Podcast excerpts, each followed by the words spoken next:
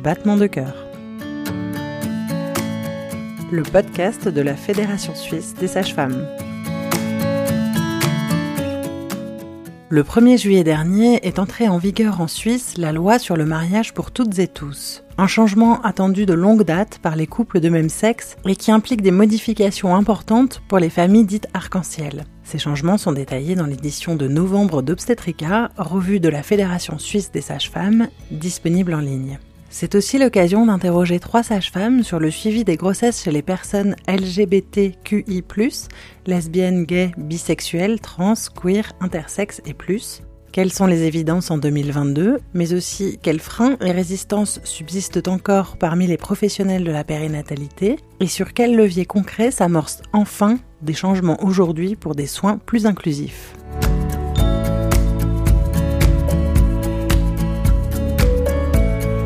Je suis Jeanne Ray et je rencontre dans ce nouvel épisode Françoise Rulfi, sage-femme conseillère en périnatalité pour la Fondation Profa, Anne-Sophie Reichardt, infirmière sage-femme à l'hôpital Riviera-Chablais, et enfin Laure Parisot. Sage-femme indépendante, elle a déjà accompagné plusieurs couples de femmes. Mais plus récemment, c'est d'un couple d'hommes dont elle a accompagné la deuxième grossesse de l'un d'eux, l'accouchement à domicile et le postpartum. Commençons par le commencement. Laure nous explique comment une grossesse aussi peu commune est possible. Alors effectivement, c'est pas très courant d'avoir. C'est la première demande que j'ai eue comme ça. En fait, c'est à la base une femme qui se sentait homme et qui a fait le choix de faire une transition. Euh, donc, il est homme, mais il a des organes génitaux féminins et il peut se retrouver enceint parce que le traitement hormonal est arrêté. Du coup, le corps reprend son activité habituelle et une grossesse est possible. Mais euh, quand on le voit, c'est un homme. Et puis au niveau accouchement, ben la même chose. Au niveau physiologique, le corps il fonctionne exactement la même chose qu'une femme. En tout cas, personnellement, je trouve pas que le, le corps a été un frein c'est vrai, c'est différent, mais c'est un accouchement qui est là. On s'occupe d'un accouchement, on a nos gestes euh, de sage-femme qui sont, qui sont là et notre pratique de sage-femme qui prend le dessus. En tout cas, pour moi, c'est comme ça que ça s'est passé. Comment tu as réagi quand tu as été contactée par ce couple? Alors moi, j'ai reçu un téléphone de Jeff qui très vite a été très clair avec la situation. D'emblée, il m'a dit que voilà, c'était un homme trans, qu'il était enceint. Et ce que j'étais d'accord de suivre une situation comme ça pour un accouchement à domicile? Pour moi, d'office, je refuse pas trop les demandes euh, spéciales.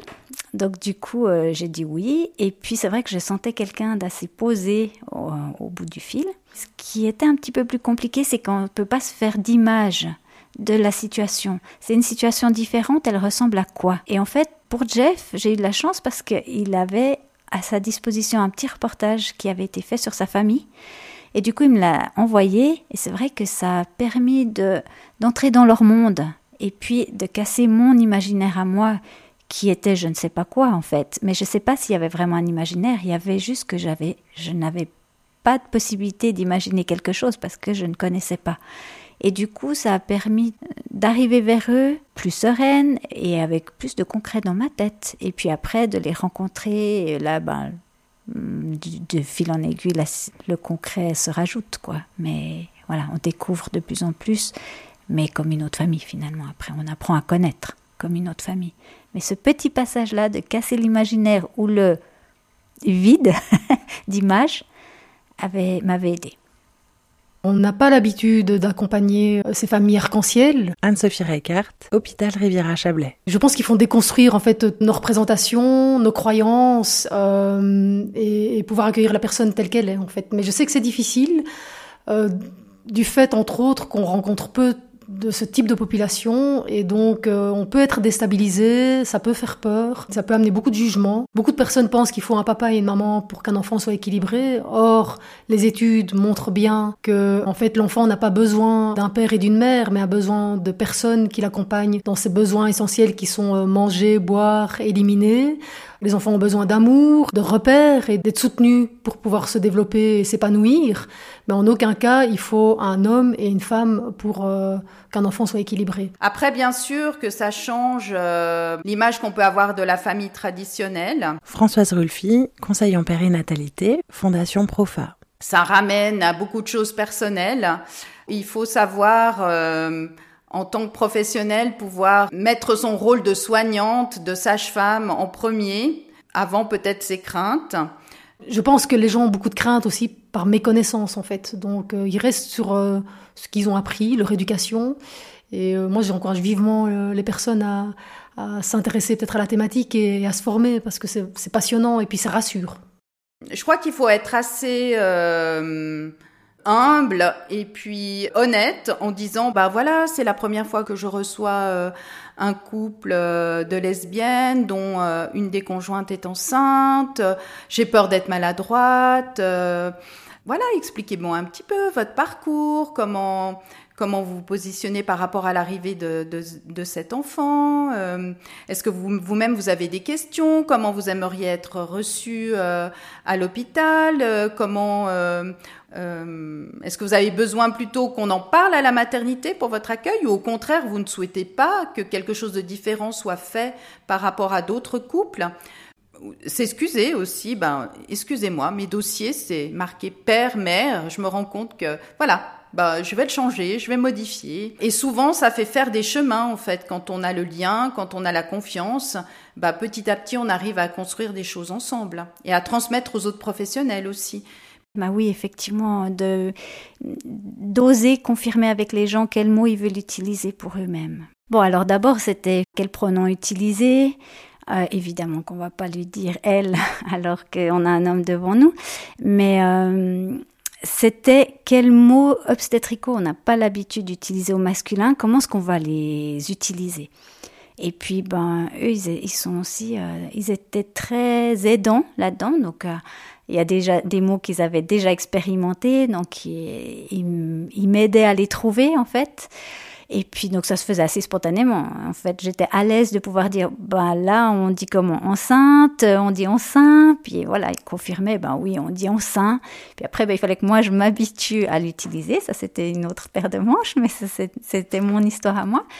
Je pense qu'il ne faut pas faire une différence entre les familles arc-en-ciel et les autres, euh, parce que même dans les familles dites hétéro euh, normative.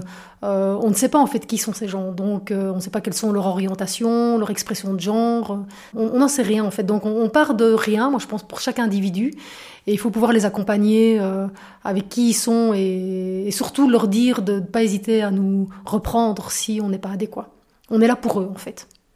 Le besoin majeur, c'est d'être respecté et puis qu'il y ait des erreurs dans le vocabulaire ou dans l'interprétation de certaines situations, c'est pas un problème, mais c'est de le reconnaître, de pouvoir en parler et puis de passer à autre chose. Les autres besoins sont finalement les mêmes que pour, euh, pour toutes les autres personnes. C'est enceinte, c'est euh, d'être sûr que le bébé va bien, de pouvoir accueillir ce bébé euh, dans l'amour, le bonheur, et puis et dans les difficultés qu'on connaît, euh, et, d'être accompagné là-dedans.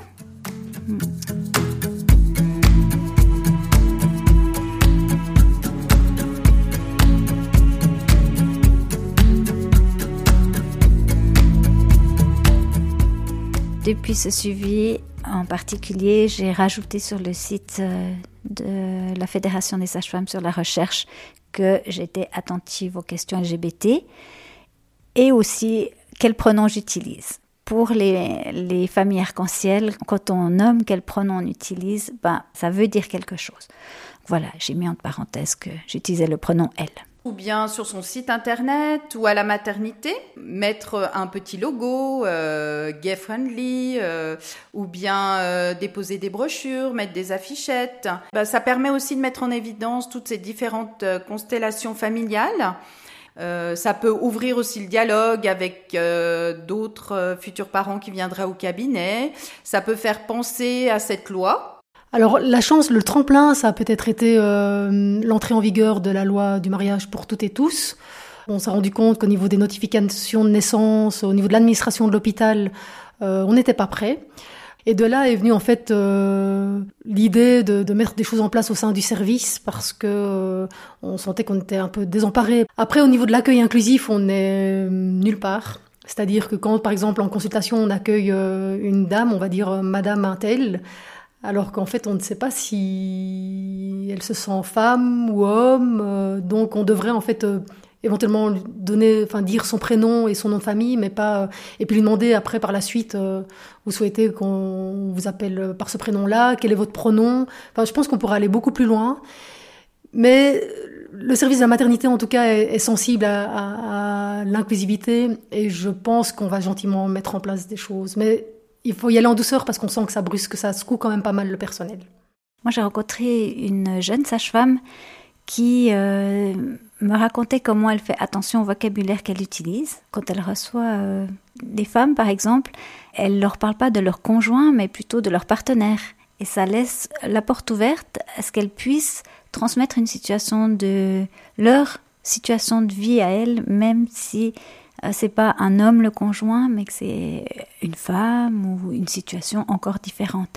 Et en fait, pour nous, les sages-femmes indépendantes, on va chez les gens, donc on connaît mieux, plus facilement leur réalité de vie, mais on a quand même un premier téléphone où là, on connaît rien du tout. Et euh, ça m'avait aussi attiré l'attention euh, de me dire, bon ben, il faut aussi réfléchir comment est-ce qu'on parle à ce premier téléphone. Il faut se faire un petit vocabulaire, en fait, il faut se le préparer, parce que nos mots habituels reviennent tellement vite.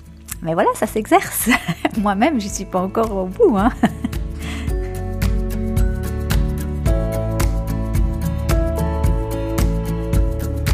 Herzstone, battement de cœur.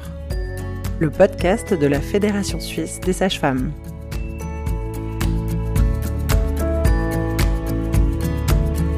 Et pour aller plus loin et entendre des personnes directement concernées, on recommande tout particulièrement le podcast intitulé Voyage au Guinistan des journalistes Christine Gonzalez et Aurélie Cuta, produit par la RTS. On peut aussi revoir la conférence organisée cet été par Anne-Sophie Reichardt à l'hôpital Riviera-Chablais, intitulée Des soins inclusifs pour les personnes LGBTQI+, et les familles arc-en-ciel, une nécessité, et qui est disponible en ligne.